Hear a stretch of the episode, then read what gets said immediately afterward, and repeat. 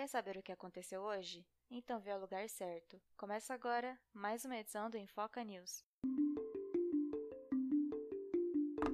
Joe Biden mantém alerta sobre possível invasão à Ucrânia após o anúncio da retirada das tropas russas. Em discurso, o presidente dos Estados Unidos diz que ainda não conseguiu checar a informação da retomada das tropas divulgada pelo governo da Rússia. Biden também reafirmou que Moscou pode sofrer sanções pesadas em caso de ataque.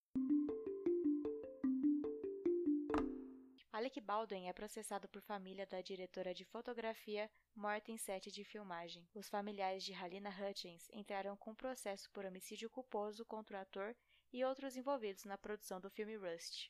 Halina foi morta em outubro do ano passado, quando uma arma disparou enquanto Baldwin ensaiava uma cena. Sargento que transportou cocaína em avião da FAB é condenado a 14 anos e 6 meses de prisão, o sargento da Aeronáutica Manuel Silva Rodrigues foi condenado pela Justiça Militar da União nesta terça-feira por transportar 37 quilos de cocaína em um voo da comitiva presidencial em Sevilha, na Espanha.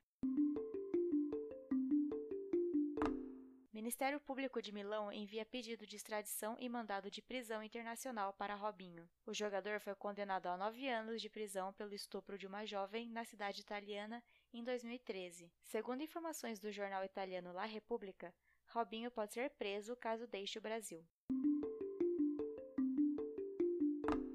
TSE fecha acordo com redes sociais para combater desinformação nas eleições de 2022. O Tribunal Superior Eleitoral e oito plataformas, como Facebook, Google e WhatsApp, assinaram um documento com ações que visam barrar a divulgação de notícias falsas na internet. As redes vão ter um canal direto com o TSE para denúncias.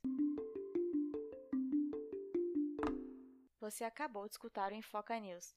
Quer continuar por dentro dos principais assuntos do dia? Então siga o Enfoca nas redes sociais, arroba Enfoca no Instagram e arroba Enfoca News no Twitter. Produção Enfoca. Reportagem e edição Maria Carolina Gonzalez.